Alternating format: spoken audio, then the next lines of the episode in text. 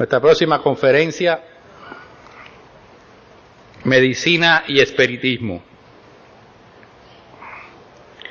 Especialista de segundo grado de cardiología, profesor asistente de medicina interna, diplomado en filosofía y religiones, presidente de la Sociedad de Estudio e Investigación Científica de los Fenómenos Espirituales, José de Luz, asesor del grupo del CEI para el Departamento de Cuba, conferencista en congresos nacionales e internacionales, presidente de la comisión organizadora de este séptimo Congreso Espírita Mundial, recibamos al doctor Servando Agramonte.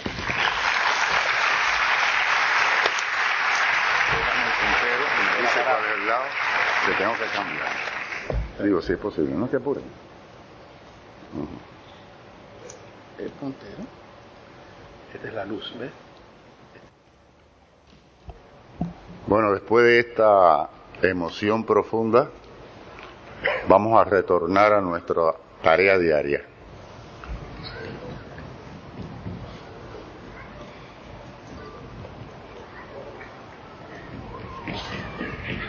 Medicina y espiritismo. Para nosotros es un honor poder traer este tema a una masa heterogénea que no es médica, pero todo cubano lleva un médico por dentro.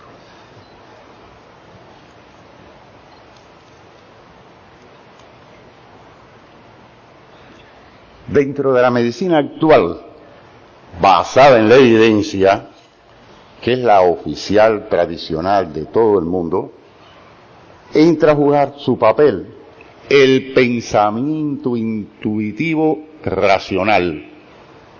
¿A qué llamamos pensamiento intuitivo?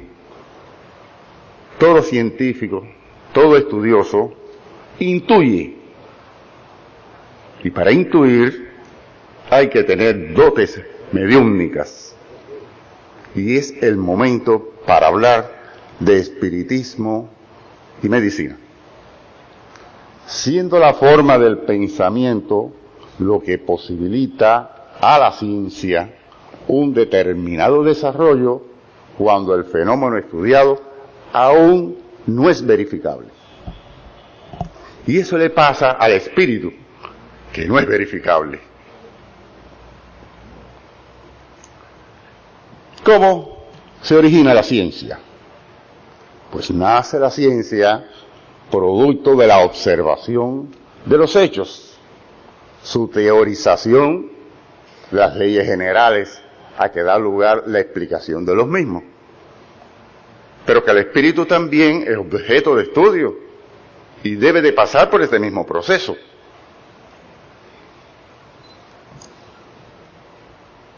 ¿Qué pasa? que en la ciencia basada en la evidencia no hay contradicción. Dentro de la ciencia debe de existir el principio de la no contradicción basado en las estructuras ideológicas, libre de contradicciones, lo que permite entonces dividir la ciencia. Y allá vamos. Hay teorías que son verificables repetibles y experimentales y se clasifican en ciencias mnemotécnicas o ciencias naturales. Por lo tanto, vamos a ver cómo se clasifican las no verificables. Pues las no verificables son irrepetibles y no son experimentales. El espíritu todavía no es un elemento experimental basado en la evidencia. Sin embargo, entra a considerarse en las ciencias ideográficas y las ciencias espirituales. A través de la ideográfica, prácticamente la ciencia nace a partir de un fenómeno filosófico y la filosofía nos da la oportunidad de aplicar la psicología material a través de tres elementos básicos. El pensamiento, la personalidad y estudia al ser social. En esto la filosofía jugó su papel básico y la psicología la ha llevado a tratar de identificarse con el ser social. Bien, pues la filosofía nace también con la predicción de la aparición de otros hechos. Por lo tanto, la filosofía es la madre de las ciencias. Y nuestros primeros filósofos, muy importantes, ya hablaban del espíritu. La ciencia psicológica en este momento podemos considerarla como híbridas. ¿Por qué? Porque tienen un objetivo, la enfermedad somática, y tienen la enfermedad psíquica. Por lo tanto, el ser humano, el ser social, es, híbrido en el aspecto de estudiarlo desde el punto de vista psicológico.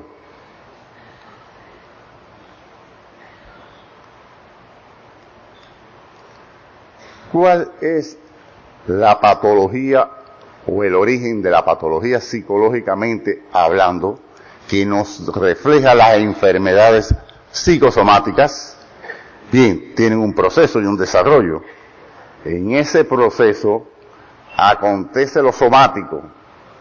Hay una somatogénesis o formación de enfermedades con síntomas somáticos, pero también hay psíquicos y por lo tanto hay un dualismo en las manifestaciones de la enfermedad, causa-efecto, en dependencia de la causa productora y de la capacidad del organismo para reaccionar. Por lo tanto, tiene un desarrollo en el cual los fenómenos acontecen psicológicamente por un trastorno, un origen psicógeno, relacionado por lo tanto con los sentidos. Siente, muy importante, a través de los sentidos. Y así vemos, por ejemplo, una persona que con un problema psicológico tiene un colon irritable y ese organismo reacciona psicosomáticamente a un problema psíquico.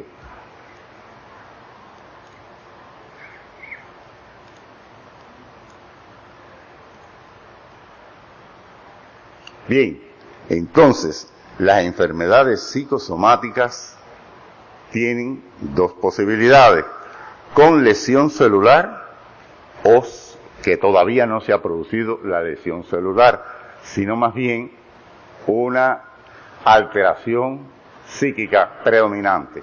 Por lo tanto, podemos decir que hay dos posibilidades. Estas enfermedades pueden estar presentes con una lesión celular o sin ella. Cuando está establecida la lesión celular con evidente daño somático, hay que tratarla somáticamente para evitar su progresión y por lo tanto la cura es evidentemente somática. Muy importante, de acuerdo al origen y el lugar del órgano en cuestión.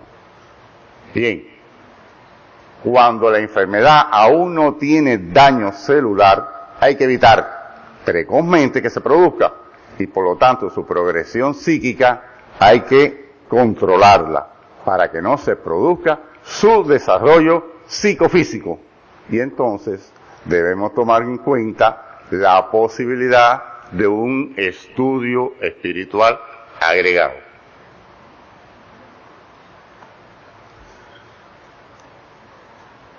Las ciencias espirituales, el espiritismo, científicamente ocupa un lugar. Por lo tanto, existirá y existe una psicología espiritual. Y en esa psicología espiritual van a manejarse los tres mismos elementos que hemos hablado.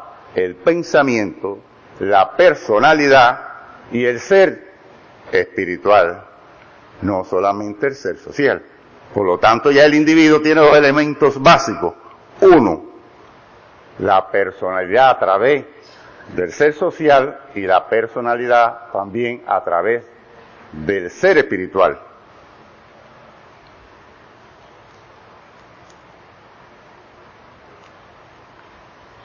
Las ciencias espirituales se ocupan de los fenómenos no repetibles, no es posible aplicar hasta el momento la experimentación tradicional cuando se estudian los fenómenos somáticos.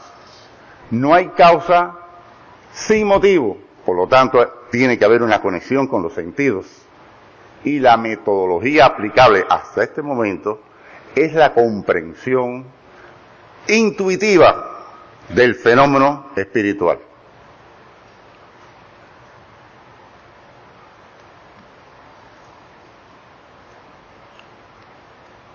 Bien, en nuestra escuela hay un espíritu de, digamos, de condiciones superiores que plantea una teoría que hasta ahora no ha sido verificable, verificable.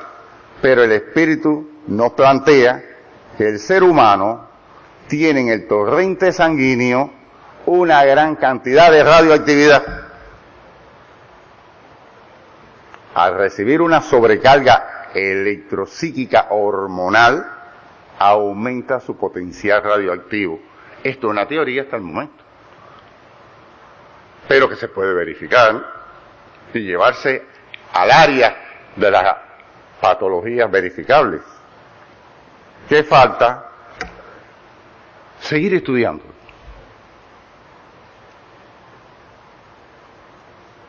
Esa electrodinámica está basada fundamentalmente en el criterio de que hay partículas subatómicas recesivas emigratorias dentro de las, del torrente sanguíneo y está formada por fracciones subatómicas cargadas de energía. La energía. Un concepto, el espíritu es una energía.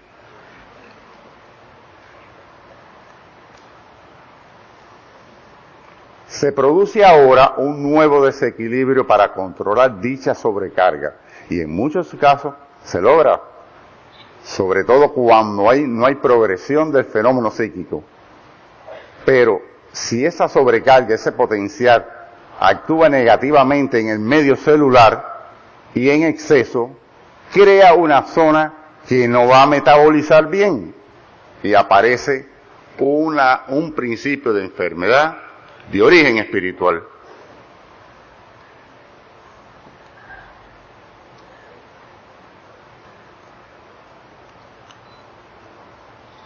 ¿Cómo atenderlo?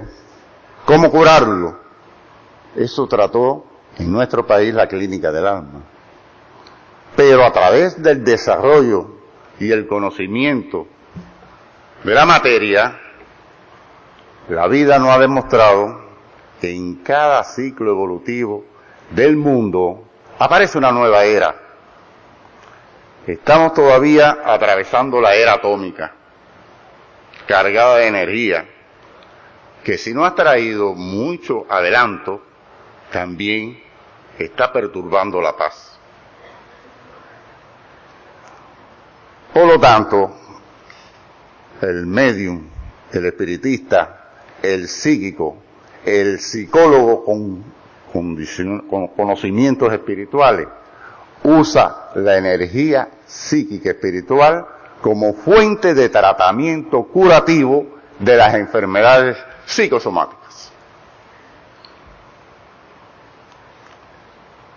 Esa energía psíquica cargada con elementos positivos en equilibrio, llenos de amor, porque es lo más que podemos dar, un pensamiento lógico coherente a la realidad de una vibración superior, que sea capaz de inhibir esas cargas psíquicas negativas que pueden incidir en enfermedades en el ser humano. Repito, para nosotros muy importante este elemento. ¿Qué puede hacer el llamado medium o psíquico para ayudar al ser humano a trabajar en este campo.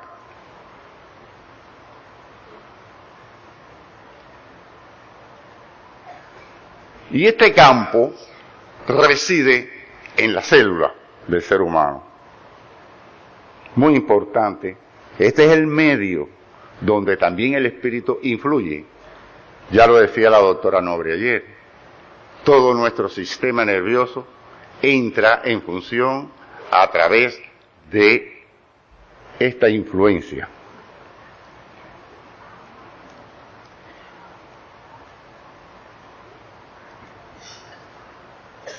Bueno, un poquito me voy a dedicar a la cosa un poquito más médica. En el aspecto que vamos a hacer solamente mencionar que las funciones celulares básicas fundamentalmente es metabolizar toda la sustancia que él ingresa, ingresa para realizar su vida como célula. Tienen una genética celular, pero toda célula en el proceso evolutivo de su desarrollo utiliza mucho una reacción de defensa o de irritabilidad y por lo tanto tiene una función selectiva y en esa selectividad entrarían en juego a jugar varios factores. Bien, la función es metabólica, es la función de alimentación fundamentalmente y entra en la célula a través de las membranas celulares. Hay que seleccionar. Esas membranas tienen unas puertas o poros que se abren y se cierran para determinadas sustancias. Y eso no hace que cuando esa sustancia entra, las metaboliza y cada célula tiene una función digestiva, fragmentar esa sustancia y asimilarla en forma de síntesis proteica. Ya estamos hablando de proteínas la respira. ¿Por qué? Porque a través de esos poros entra y sale su carga energética fundamentalmente tóxica y no tóxica. Vamos a decir, el anhidrido carbónico es tóxico, hay que eliminar. Bien, pero la energía fundamentalmente en ese metabolismo, para trabajar la energía, está concentrado en una molécula proteica llamada ATP. Y esta hace un cambio, recambio metabólico dentro de la célula para poder realizar su vida metabólicamente. Bien, por lo tanto, el ATP es básico para nosotros poder desarrollar todas las funciones. Pongamos, por ejemplo, el intestino de la célula tiene que realizar de eliminar su carga negativa para poder continuar trabajando en beneficio del desarrollo celular. Ella está preparada con una serie de eh, organismos, de aparatos dentro de ella misma para nutrirse, para perpetuarse, y aquí entra el material genético que nos da a nosotros una característica individual que se llama ADN. ¿Cómo la ciencia ha evolucionado con el ADN, materialmente hablando? porque hay una transformación para transmitir la información genética permanente. El espíritu también tiene su ADN. Ah, no lo hemos podido estudiar a profundidad, pero yo tengo fe en la ciencia que llegará ese día. Como hemos atravesado y estamos atravesando por la era atómica, estamos esperando y estamos viéndola ya cómo hay laboratorios de física, de química cuántica, donde se están estudiando las partículas subatómicas. Y en nuestra escuela se está hablando de partículas subatómicas.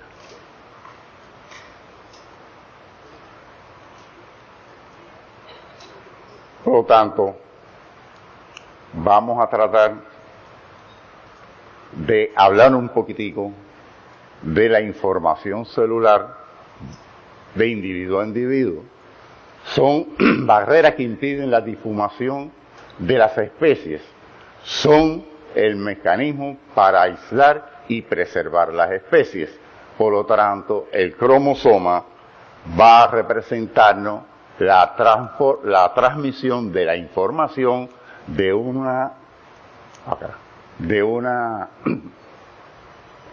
célula a otra, de una especie a otra, de un organismo a otro. Y eso hace que la familia celular, a través de los cromosomas, pueda mantener la información. Dentro de la célula, dentro de la célula, el cromosoma tiene un lugar donde metaboliza, sintetiza y transmite a través del organismo toda esa información. Por lo tanto, hay en cada cromosoma una porción que transmite esta función. Creemos, por lo tanto, que ¿por qué vamos a negar que dentro del cromosoma exista una zona que pueda también transmitir la herencia genética espiritual? Por lo tanto, hay que estudiar espiritualmente el cromosoma y estamos planteándolo a las próximas generaciones que, de, científicos que estudian la genética, entrar en este campo, pero con una visión espiritual. ¿Qué más? Bueno, ¿qué vamos a ir haciendo mientras? Tratando las enfermedades generales, porque ese es nuestro campo de trabajo como médicos. Enfermedades agudas y crónicas. Las agudas prácticamente ustedes ven que cada día estamos realizando la preparación inmunológica para poder, a través del, desarrollo de vacunas, controlarla y que no pasen a una cronicidad transformadora. Estudiar todavía también las enfermedades de origen genético, qué papel juega la genética espiritual en estas cosas. Las enfermedades psíquicas y psicológicas con ya con trastorno celular y las enfermedades psíquicas espirituales que obedecen a otro origen, a otro fenómeno, que muchos de los estudiosos del espiritismo plantean como procesos kármicos que se traen de otras encarnaciones por la transmisión de la genética espiritual. Y se ven en muchas familias los fenómenos, por ejemplo, esquizofrénicos. ¿Por qué?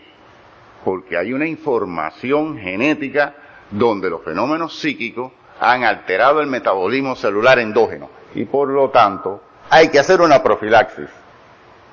Evitar los traumas psicógenos. Tener una personalidad bien definida y equilibrada. ¿Y cuántos de nosotros tenemos una personalidad equilibrada? Digan ustedes. Fortalecerse psíquicamente con una buena educación mental. Y ahí los espiritistas podemos ayudar dándole una educación mental equilibrada, llena de amor al mundo. Ese es nuestro campo de trabajo. Admitir la existencia del espíritu actuando en el sistema celular del ser humano. Muchos de nuestros científicos, que son basados en la evidencia, no consideran la existencia del espíritu dentro del campo celular. Y cuando estudie la mitocondria, que es el campo donde entra y sale la energía, podrá ver por qué existen en unos medios y en otros los fenómenos del ectoplasma, un fenómeno todavía en estudio. para terminar entonces, y no cansarlo, nosotros consideramos al ser humano como un ser psico, biosocial, espiritual, con paz y amor interno. Muchas gracias.